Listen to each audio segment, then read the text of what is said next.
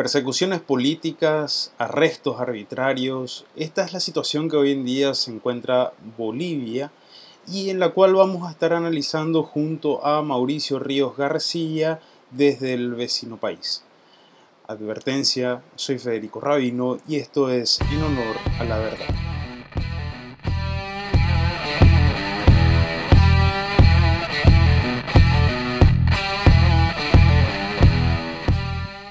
Mauricio, muy buenas tardes. Buenas tardes, estimado Federico. Encantado de estar en tu programa. ¿Cómo estás tú? No, muy bien, muy bien. Muchas gracias. Bueno, para que los que no te conocen, que, son parte de mi audiencia, entonces yo te voy a presentar un poquito. Eh, Mauricio es economista, es autor de La década perdida de Occidente, de Incautos, la enorme burbuja a la que indujeron a Bolivia y cómo salir de ella. Se dedica al offshore wealth management como socio fundador y director del Crusoe Research. ¿Está bien? ¿Lo dije bien? Correcto, perfecto. Y tiene un podcast muy bueno que se llama Poder y Mercado. Así que Mauricio, realmente muchas gracias, yo te admiro mucho. Nos conocimos en Cartagena y compartimos muchas ideas en común, entonces justamente lo consideraba apropiado poder realizar este, esta entrevista en relación a justamente la situación que está pasando Bolivia hoy en día. No sé si nos podrías poner un poco al tanto. Eh, sí, claro. Primero, primero insisto en decir gracias, gracias por todo. Eh, encantado, insisto en decir de, de estar eh, en tu programa. ¿Qué está sucediendo aquí? Bueno, para ponerte un poco en contexto, eh, los problemas que, que, tenemos ahora se los arrastra desde por lo menos el 2016. ¿Qué sucedió el 2016? Se celebró un referéndum en Bolivia para poder modificar la constitución con la idea de que con esa modificación Evo Morales pudiera postularse nuevamente a elecciones para permanecer en el poder y el referéndum le dio la negativa a Evo Morales para modificar la constitución. Sin embargo, no mucho tiempo más tarde, Evo Morales no le gustan los resultados y busca la manera de todas, de todas formas de ser nuevamente candidato, es decir, desoye eh, y pasa por encima de la constitución o el, el mandato que el pueblo, la ciudadanía le había dado a través de aquel plebiscito a 2016 ya empezábamos a vivir algunos problemas eh, económicos en el país. Empezamos a vivir una desaceleración de la economía ya desde mediados del 2013. Ya para mediados del 2014 empiezan a caer eh, los ingresos por eh, materia de exportación de materias primas, concretamente el gas. Entonces, la economía en general empieza a sufrir problemas. No eran muy serios, pero sí eran problemas estructurales que de todas maneras mostraban algún margen eh, de maniobra, si se quiere, para poder realizar algunos ajustes y reformas de manera gradual. Pero no solo que no se hizo eso, sino que se siguió con la misma política de incremento del gasto, acumulación de déficit, expansión del crédito artificialmente barato y demás para seguir distorsionando la economía, es decir, para preservar el modelo y no necesariamente para salvar la economía. Entonces ya empezábamos a ver serios problemas eh, en general. Y no mucho más adelante también, cuando ya nos acercábamos a las elecciones, hubo una serie de crisis aisladas que terminaron siendo una sola, entre las que se pueden mencionar eh, por ejemplo, el caso Zapata. El caso Zapata es muy importante porque yo creo que ha sido uno de los elementos más importantes por los cuales Evo Morales pierde justamente las elecciones. ¿De qué se trata el caso Zapata?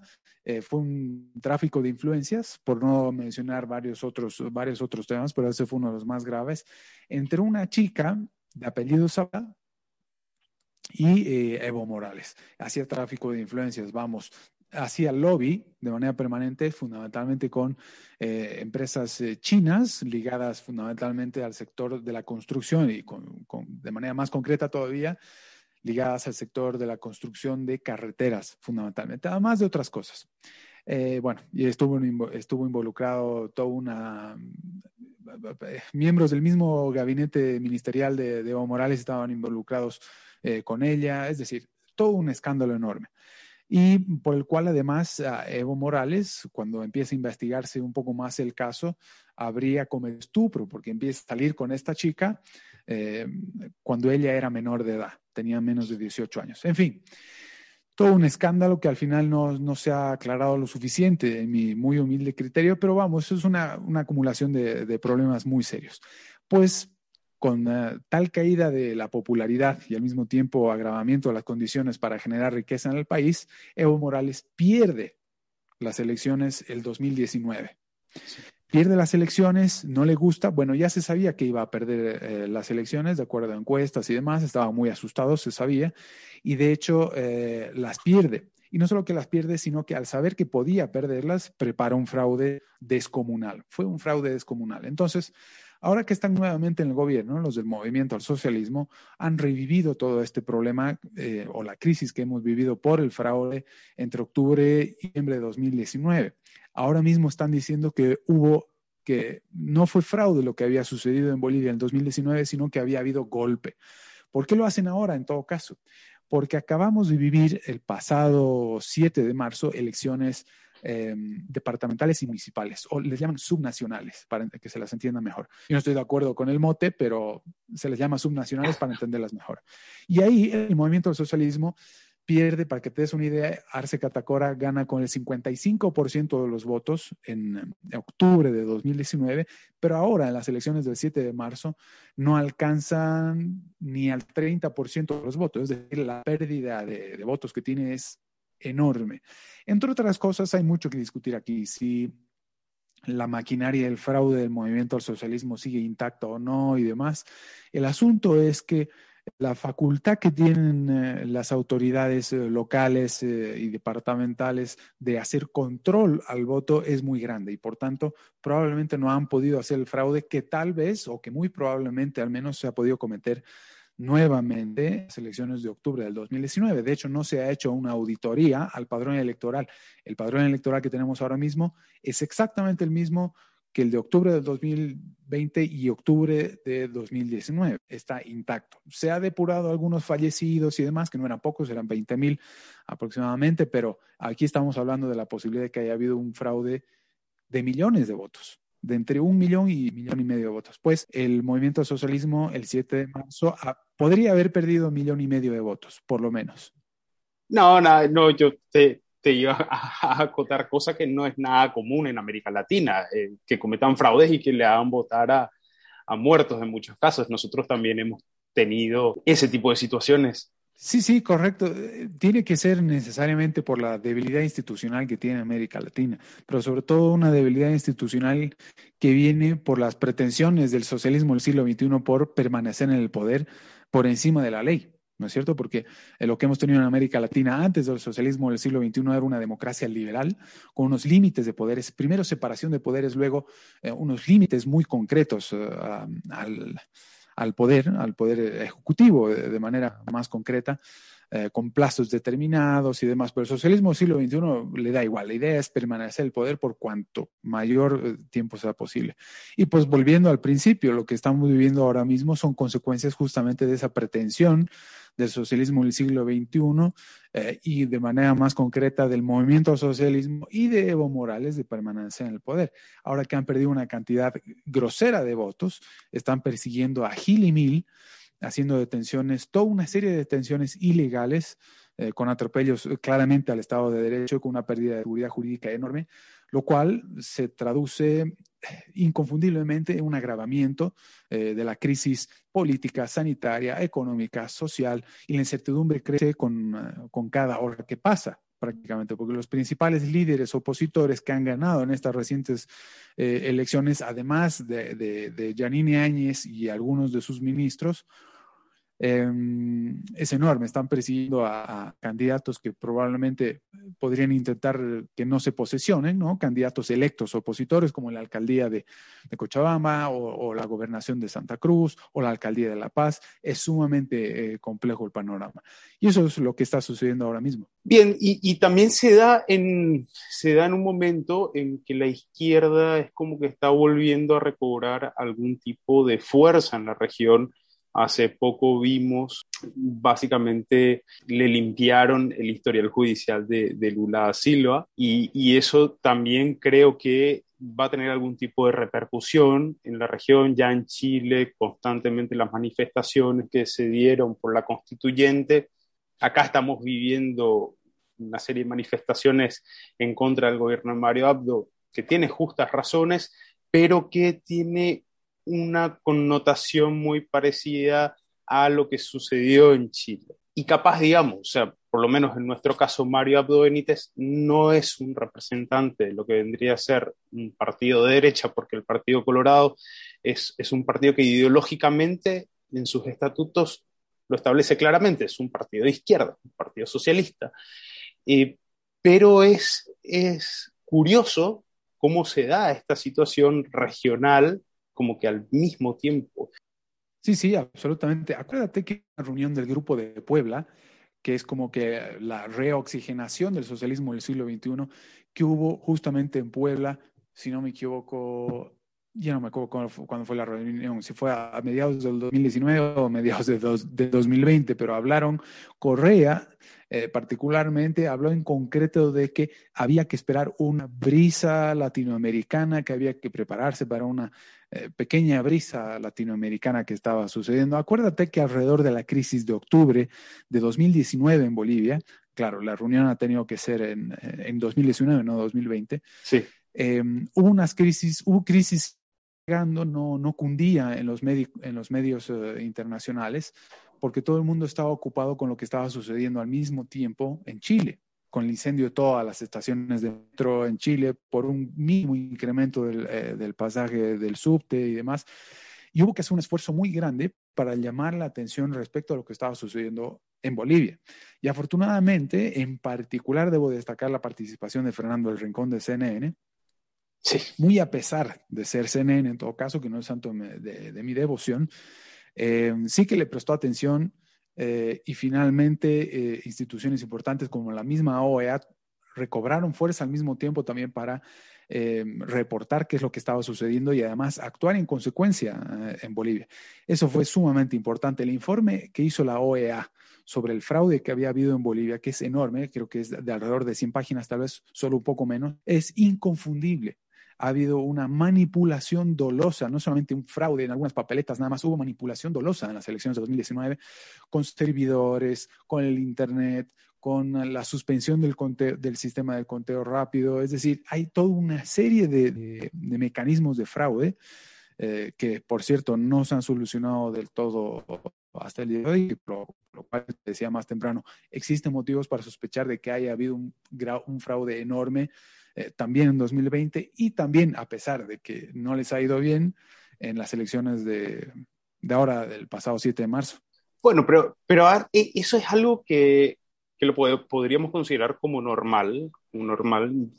Vimos, le vimos a Maduro presentarse a todas las elecciones, entre comillas, democráticas llevadas a cabo en Venezuela. Eh, posicionándose durante muchos años en el poder en Bolivia también. Acá, bueno, no pudo lograr eh, por no haber tenido mayoría en el, en el Congreso nada más, pero eh, también en, en, en, Uruguay mucho tiempo el Frente Amplio estuvo, estuvo gobernando y es como que se dio esa alternancia justa y necesaria. A, ver, yo, a mí me gustaría saber ¿cuál crees que es o cómo se le está viendo a Bolivia hoy en día? Por sobre todo, ¿cuál es la visión que tiene la sociedad internacional de Bolivia y de lo que está ocurriendo hoy en día ahí? Bueno, eh, buena pregunta. No, no lo sé exactamente. Eh, yo quisiera saber, tener ideas un poco más concretas al respecto. Sin embargo, porque uno de los, uno de aquellas cosas a las que me dedico es hacer un monitoreo permanente sobre la coyuntura económica internacional. Entonces tengo que estar pendiente de lo que hacen determinados actores eh, internacionales, el Banco Central Europeo, la Reserva Federal, periodistas económicos también especializados, a ver qué dicen exactamente. No se dice ni se habla mucho respecto a lo que está sucediendo en Bolivia. Y sin embargo, es sumamente importante. ¿Por qué? De hecho, en el programa de Poder y Mercado de podcast que tengo de Economía Internacional y Wealth Management, que, mencionaste, entrevisté a Joseph Humire o Humire. En una de mis primeras entrevistas y es una de las más exitosas, afortunadamente. ¿Por qué? Él destaca la idea de que em, es, Bolivia es importante o es muy importante prestar atención a lo que sucede en Bolivia porque el problema que tiene Bolivia no es solamente de Bolivia, ni solamente de la región latinoamericana, sino que es parte de un problema mucho más grande de Occidente. ¿Por qué? Porque hay actores muy importantes a nivel global que están involucrados directamente en lo que sucede en Bolivia. Llamemos Rusia, China, Irán, Cuba, Venezuela, todos estos señores o todos estos países o los gobiernos de estos, países están directamente involucrados en la coyuntura boliviana. Y lógicamente, así como aquella teoría del foquismo que tenía el Che Guevara, es muy fácil ingresar a América Latina o a Sudamérica de manera más concreta a través de Bolivia. Tú terminas conquistando Bolivia y geopolíticamente hablando, eh, en términos de estrategia de guerra, si tú quieres también, eh, se puede terminar afectando de manera mucho más cómoda al resto del vecindario. Puedes afectar a Perú, puede terminar a afectar al Paraguay justamente de manera directa, eh, al norte argentino, parte del Brasil. Y en todo esto tiene mucho que ver el, narcoterrorismo, el contraterrorismo y demás. Ha sido sumamente difícil. Entonces, me gustaría saber mucho más, lógicamente, qué es lo que se piensa de Bolivia, porque hasta aquí no está suficientemente claro o nosotros o gente como nosotros no estamos haciendo suficiente ruido, si tú quieres, como para que la gente primero preste atención y además eh, se interese legítimamente por lo que sucede en Bolivia porque le afecta de manera directa, ¿no? Es como que hay, algo está pasando en Bolivia, no lo entiendo bien, creo que es un problema interno que lo van a terminar solucionando de una u otra forma, pero que finalmente está lejos de nosotros. No, en absoluto. Acuérdate que en la frontera Brasil, Paraguay, Bolivia hay mucho narcotráfico, pero que mucho. Entonces, solamente con ese dato, eh, Paraguay y Brasil deberían estar, deberían estar muy pendientes respecto a lo que sucede en Bolivia. Afortunadamente, el gobierno brasilero, a través de Jair Bolsonaro, sí que se han manifestado pronto y bien respecto a lo que está sucediendo en Bolivia, de manera más concreta todavía respecto a las detenciones ilegales de Janine Áñez y de algunos miembros eh, de su gobierno, y ahora aún peor, eh, porque han seguido haciendo arrestos eh, ilegales a diestra y siniestra a decenas de personas. justamente a raíz de, de, que han perdido las elecciones groseramente el 7 de marzo y que al final no está suficientemente claro en algunas regiones cómo ha sido el conteo y demás. Hay muchas cosas muy extrañas, pero es más que suficiente como para que los vecinos presten, uh, presten atención. No creo que le estén prestando suficiente atención y si lo están haciendo, no creo que estén poniendo el foco donde realmente deberían, en el sentido de que este es un problema de Occidente o parte de los problemas de Occidente, antiamericanos y aún más anti Estados Unidos. Así que es un problema mucho más gordo de lo que parece. Es, es como una reavivación de, de, la Guerra Fría, se podría decir así. Aunque, aunque a mí sí me gustaría acotar una cosa, a quien no le fue muy bien tratando de invadir Bolivia fue al Che Guevara justamente. Correcto. Y en Paraguay por lo menos sí hubo una repercusión del caso, de, o sea, de la situación actual, de la coyuntura actual boliviana, y el Congreso emitió hace poco un, un documento justamente en contra de la detención de, de Áñez y, por supuesto, de toda esta persecución política que, que es clara, o sea, la persecución política que está habiendo por parte de la izquierda, que, que por cierto, o sea, es, es un modus operandi normal que tiene la izquierda cuando una vez que asume el poder. Es, es, algo que se puede ver a simple vista, analizando justamente todos los hechos históricos, pero lo que, lo que mencionaste recién, esa, esa sensación de antinorteamericanismo que existe en la región, en los líderes, ya nos podemos remontar incluso a los 90, cuando se trataba de impulsar el ALCA, y de ahí sale el ALBA. Eh, es, es como que se está volviendo a vivir una guerra fría hacia estos lados, en donde vemos mayor injerencia de aquellos actores que vos mencionaste, Irán, Rusia, China, China por sobre todo, muchos de ellos. Bueno, Oppenheimer, que no es, que no es de mucha admiración mía, escribió un libro muy bueno que, que es Cuentos Chinos, en, donde habla sobre justamente todos estos, de estos negociados que, o de todas estas dádivas que ofrecía el gobierno china para ganarse aliados en la región. Y por cierto, o sea, lo ha logrado. Y el posicionamiento de China geoestratégicamente en la región es incuestionable. Correcto, exactamente, totalmente de acuerdo. Y además respecto a lo que decías, mira, eh, me parece muy bien eh, que hayas mencionado esto de que el gobierno paraguayo se ha pronunciado sobre lo que sucede en Bolivia, eh, pero no solo eso, sino que además lo puede hacer con confianza. ¿En qué sentido? Pues no es, no sería una opinión unilateral, la del Paraguay, no es que eh, pueda estar a favor o en contra necesariamente eh, del gobierno de Arce, de Arce Catacora, sino que está yendo, está velando por, primero, la paz del vecindario, por la estabilidad del vecindario, y además que va en concordancia con eh, lo que han manifestado distintos organismos multilaterales o distintos organismos internacionales, que primero han reconocido el fraude nada y han hecho informes al respecto y se formalmente al respecto.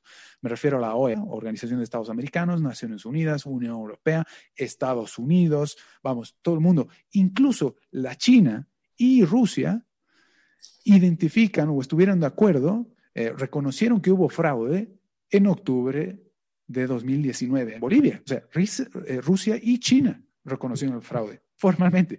Lo reconoció el Parlamento, eh, la mayoría del Parlamento eh, que era del movimiento al socialismo en ese entonces, lo reconoce el Tribunal Constitucional, que a su vez fue quien le permitió a Evo Morales volver a postularse por encima de la propia Constitución y demás. Es decir, aquí no hay dónde perderse. Entonces, como tú muy bien dices, esto se trata inconfundiblemente de una de una persecución política orientada a qué exactamente no lo sé. Aquí, bueno, podríamos ya estar entrando a otro tema, pero Aquí se piensa que todo está siendo armado solamente por dos, por dos eh, posibles causas. La primera es que están a punto de anunciar alguna medida impopular, alguna medida económica impopular muy grande, como terminar con subsidio a los hidrocarburos, a la gasolina, que es muy importante, es, eh, uno de los elementos más importantes que eh, el abultamiento del déficit fiscal o el tipo de cambio exageradamente apreciado que tenemos. Yo no estoy de acuerdo en que se devuelva por muy apreciado que esté, o que eh, van a terminar con mecanismo de autofinando los, los depósitos de las AFPs, que es el único lugar que queda eh, en pie ahora mismo en materia económica, y o que están preparando el retorno de Evo Morales al poder, porque como no habría sido golpe lo que, lo que sucedió entre octubre y noviembre de 2019, entonces él al poder. Y sin embargo, también algunos comentarios o algunos rumores de que mm, ante la inestabilidad, pues Arce Cataco Rodríguez, que es presidente del, eh, del Senado, llame a elecciones y que Evo Morales eh, pueda terminar eh, presentándose como candidato de nuevo por encima de todas las leyes. Vamos, que aquí tenemos un, un, un lío bien gordo que es, no es fácil de explicar y la otra es que, eh, bueno, simplemente hay un desbande dentro del movimiento al socialismo eh, que no se entiende muy bien entre ellos, y no saben finalmente quién es el que tiene el poder, más allá de que sea o, no gobierno, eh, quién se hace cargo de determinados negocios que hay con el Estado y al margen de la ley también por, por, no ser específico y pues y demás. Como te decía más temprano cuando estábamos offline, la incertidumbre aquí ya crece no con el pasar de los días, sino ya con el pasar de las horas. Como te digo, las detenciones son a diestra y siniestra. Acaban de secuestrar, por ejemplo, al hijo de un, del exministro de la presidencia del gobierno de Yanini Áñez, que nada tiene que ver en todo este asunto, ¿no? El eh, Núñez, que es el exministro de la presidencia, estaba es decir, nadie sabía de, su paradero. Eh, pero en cambio han decidido arrestar a su hijo adolescente, de que no tiene más de 18 años.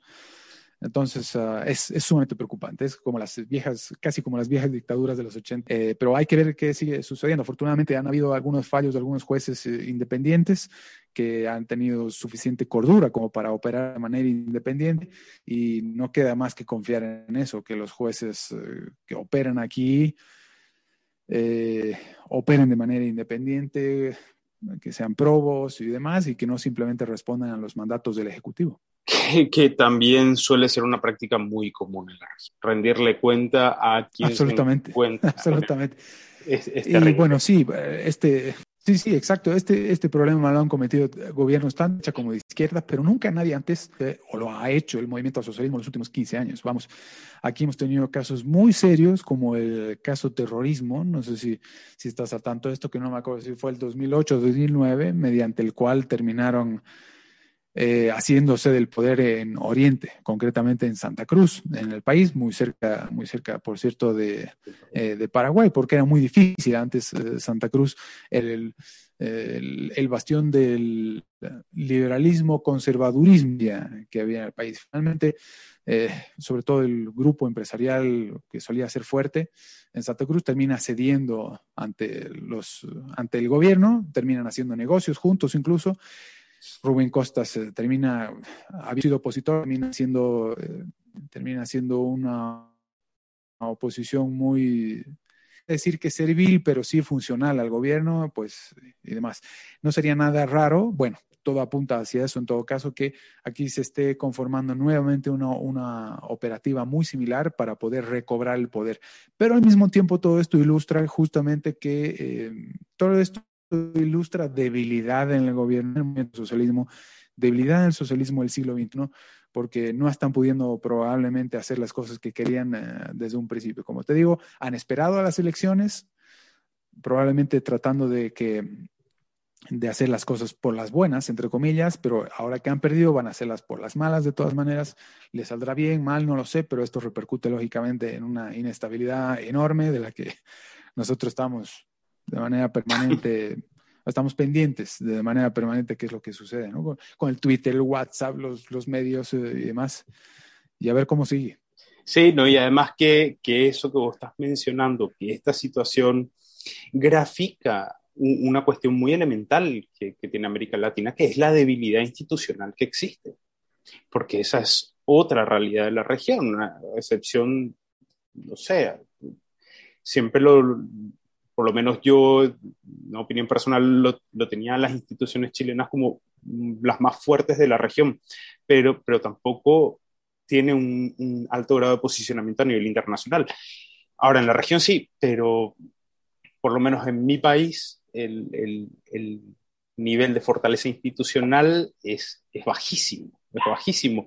Y lo que anteriormente estábamos mencionando de, de jueces que dan el visto bueno o se manejan en torno a los intereses del Ejecutivo cuando en teoría debería ser un poder independiente y que controla al Ejecutivo y que el Ejecutivo controla al Judicial como es una república, eh, no termina sucediendo no termina sucediendo. Sí, totalmente de acuerdo. Pero bueno, esto de la vida institucional se retrotrae hace mucho tiempo. Es decir, es muy importante la, la tener una institucionalidad eh, democrático-liberal muy fuerte, pero al mismo tiempo el conocimiento que tenga la gente respecto a cómo funcionan esas instituciones y demás, porque aquí se ha jugado con los conceptos, eh, se ha Mm, se ha diluido el verdadero concepto de lo que es eh, la institucionalidad democrático-liberal, pero en todo lado, no solo en América Latina. Pues es parte justamente de lo que mencionabas más temprano, confundir a todo el mundo respecto de lo que es el verdadero significado de la ley. En vez de atacar eh, con tanques eh, y bombas y aviones, ahora los ataques son por ese medio.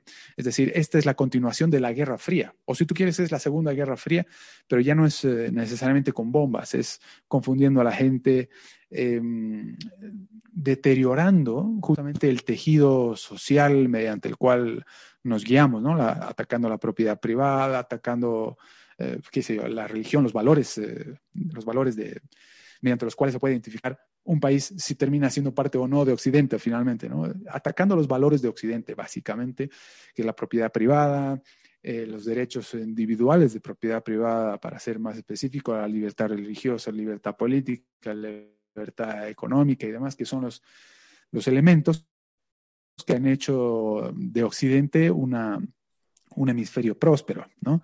Así que es mucho más complicado. ¿A qué me refiero con todo esto? Es decir, si recuperáramos hoy eh, la democracia y la libertad y demás, o empezáramos al menos, si el gobierno de Arce Catacora dejara de perseguir y hubiera debido proceso y se respetaran los equilibrios de poderes y demás, de todas maneras tardaríamos mucho en recuperarnos en materia institucional. Es decir, el espíritu de la ley, el espíritu con el cual se hacen las cosas y demás eh, termina floreciendo en procesos muy dilatados de tiempo, es decir, no son inmediatos.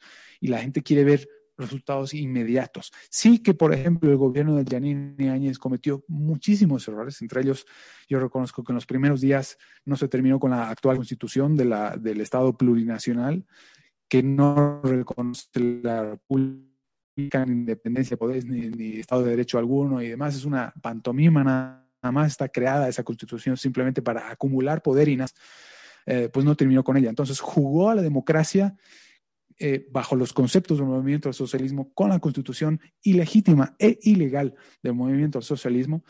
Em, y por eso terminó perdiendo y por eso terminamos eh, perdiendo nuevamente. Fue una rebelión inconclusa. Y lo que estamos viviendo ahora mismo es justamente una consecuencia o toda una serie de consecuencias eh, por eh, rebelión inconclusa, por no haber sabido qué es lo que había en términos ideales cuando se tuvo la oportunidad.